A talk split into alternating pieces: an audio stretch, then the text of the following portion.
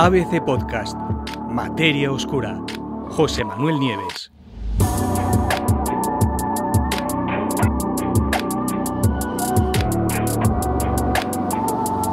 Una nueva amenaza para la Tierra.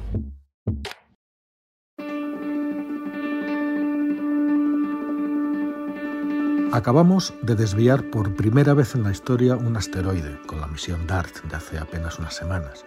Cada vez conocemos mejor cómo se producen y cómo son las tormentas solares, que nos pueden hacer mucho daño, sobre todo a los sistemas eléctricos y de telecomunicaciones. Y también sabemos que, por suerte, durante los próximos siglos, ninguna estrella va a explotar en forma de supernova, por lo menos tan cerca de la Tierra como para hacernos daño. Pero resulta que esto no es suficiente. Las amenazas espaciales parece que se multiplican.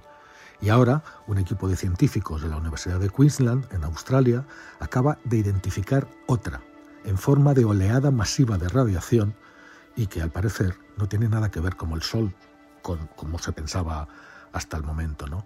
De hecho, su origen es desconocido. Vamos a ver, hasta el momento se pensaba que el mayor ataque entre comillo, ataque de radiación espacial sufrido por el hombre fue el que vino de la mano del llamado evento Carrington. Ya sabéis, la tormenta solar más potente de todas las registradas en tiempos históricos. ¿no? Fue en 1859 y provocó el colapso del entonces incipiente sistema de telecomunicaciones, eh, que eran los, la red de telégrafos. Eh, muchos puestos se incendiaron de forma espontánea, hubo operadores heridos, eh, eh, y el nivel de energía era tan alto que incluso desenchufándolos de la corriente, los, transmisores de telégrafos seguían funcionando solos. También hubo auroras boreales en latitudes tan al sur como puede ser la propia península ibérica ¿no? o en los trópicos. Pero según el nuevo estudio, este estudio del que os estoy hablando, la Tierra también ha sido periódicamente golpeada por niveles de radiación, fijaros bien, hasta 100 veces más potentes. Se trata de enormes, gigantescas ráfagas de radiación cósmica y se las conoce como eventos de Miyake por el científico japonés que primero las descubrió y han ocurrido aproximadamente una vez cada mil años, pero no se sabe cuál es la causa. La teoría principal es que se trataba de gigantescas erupciones solares, pero los datos de este nuevo estudio contradicen esta idea parece ser que no tienen nada que ver eh, con el Sol. Sin embargo, eh, los científicos están preocupados porque si uno de estos eventos ocurriera hoy, pues destruiría por completo toda nuestra tecnología, incluidos los satélites, los cables de Internet, las líneas eléctricas de larga distancia, los transformadores de las redes eléctricas. Es decir, que el efecto sobre la infraestructura global sería inimaginable. Bueno, pues como os decía, hasta por el momento este equipo de investigadores ha conseguido identificar seis de estos eventos gigantescos a lo largo de un periodo de 10.000 años. Los más recientes fueron en los años 774 y 993, en plena Edad Media. ¿Cómo descubrieron los científicos esta nueva amenaza?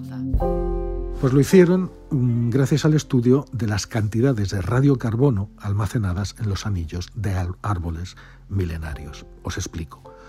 Muchas especies de árboles sabéis que muestran anillos de crecimiento en sus troncos y que esos anillos, a razón de uno por año, permiten averiguar las edades de estos árboles, pero también ayudan a los investigadores a estudiar y a ponerle fecha exacta a numerosas características del entorno y a conocer el clima en que el árbol ha estado viviendo desde que nació y a qué eventos ha estado expuesto y en qué momento. Pues en este caso, como os decía hace un momento, lo que interesaba era saber cuánto carbono 14 radiactivo, o radiocarbono, se había ido almacenando en los diferentes anillos de los árboles que, estudiaban. ¿no? Todos ellos árboles milenarios, y, y eso es exactamente lo que hicieron. El radiocarbono, en efecto, se produce debido a la interacción de partículas de alta energía, como las, los rayos cósmicos y las tormentas solares, con la atmósfera. Es decir, cuando inciden en la atmósfera, estos rayos cósmicos, que son partículas eléctricamente cargadas de muy alta energía, pues producen eh, este carbono radiactivo, este carbono 14, este radiocarbono.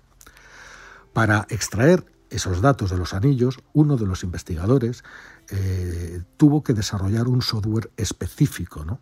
Y claro, debido a que puedes contar los anillos de un árbol para identificar su edad, también puedes observar este, este tipo de eventos cósmicos históricos mm, mirando los niveles de radiocarbono en los anillos, porque cuando la radiación golpea la atmósfera, produce este carbono 14, como se explicaba.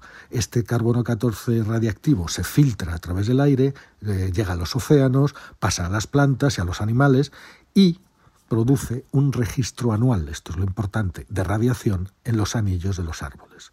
Bueno, pues hicieron todo este modelo, con el, modelaron también el ciclo global de carbono y reconstruyeron el proceso durante los últimos 10.000 años para obtener información sobre cómo y cuándo estos eventos de Miyake habían golpeado la Tierra. ¿Cómo saben que el responsable no es el Sol?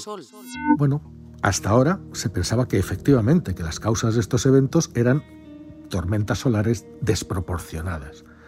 Pero los resultados de esta investigación desafían esta explicación. ¿Por qué? Porque los científicos, los investigadores han conseguido demostrar que no hay una correlación con la actividad de las manchas solares. Sabéis que cuantas más manchas solares, más actividad eh, y por lo tanto más tormentas solares hay. Bueno, pues estos, estos picos, estas oleadas de radiación no tienen relación con las manchas solares, pueden producirse incluso cuando hay muy pocas. Y además algunos de ellos han tenido una duración larguísima, incluso de años, cuando una tormenta solar es un estallido y dura, cuando pasa por la Tierra, pues dura pues nada, un día, un día y pico como mucho. ¿no? Por eso, en lugar de una sola explosión o destello instantáneo, que es el caso de una tormenta solar, Aquí lo que, lo que podríamos estar viendo es una especie de, de estallido astrofísico, es decir, no del Sol, sino de más allá. Y el origen, por ahora, es absolutamente desconocido y, por supuesto, son imposibles de producir. Pero veamos, los datos del estudio nos muestran que durante los 10.000 años que han analizado los investigadores, estas misteriosas tormentas de radiación cósmica ocurrieron aproximadamente una vez cada milenio, y no solo en los periodos de máxima actividad del Sol, sabéis que cada 11 años se produce un máximo solar, ¿no? Sino que en cualquier momento del ciclo, incluso en los más débiles de actividad solar. Además, muchos de esos picos de radiación duraron muchísimo más tiempo del que dura una tormenta solar típica. Por ejemplo, el evento que tuvo lugar en el 663 a.C. duró tres años, tres años seguidos. Y mucho antes en otro evento que se produjo en el 5840 a.C., el evento se prolongó por espacio de una década, diez años enteros. Por lo menos dos, quizá tres de estos seis eventos de los últimos 10.000 años, eventos Miyake, duraron más de un año. Y eso es sorprendente porque en una llamarada solar no sucede nada parecido. Al principio, dicen los investigadores, pensábamos que íbamos a poder demostrar que los eventos de Miyake fueron causados por el Sol, pero el gran resultado es un gran encogimiento de hombros. No sabemos lo que está pasando.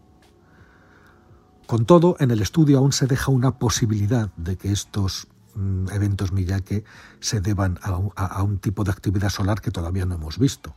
Claro, debería de ser no una tormenta solar, sino una rápida sucesión de grandes tormentas solares no una sola llamarada, sino llamaradas recurrentes que se disparan una y otra vez. Pero claro, esto es algo que nunca ha sido visto, nunca ha sido observado. En fin, que sea cual sea su origen, los investigadores están realmente preocupados porque no tienen ni idea de cómo predecir esta clase de eventos y saben que si se han producido seis veces en los últimos 10.000 años, pues se van a volver a producir, pero no saben cuándo, cuándo será el siguiente.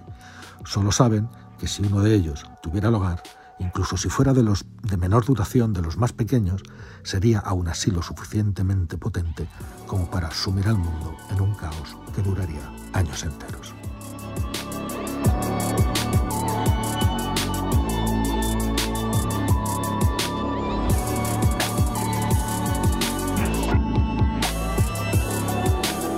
Puedes escuchar todos los episodios en abc.es, iVox Wanda, Spotify, Apple Podcast y Google Podcast.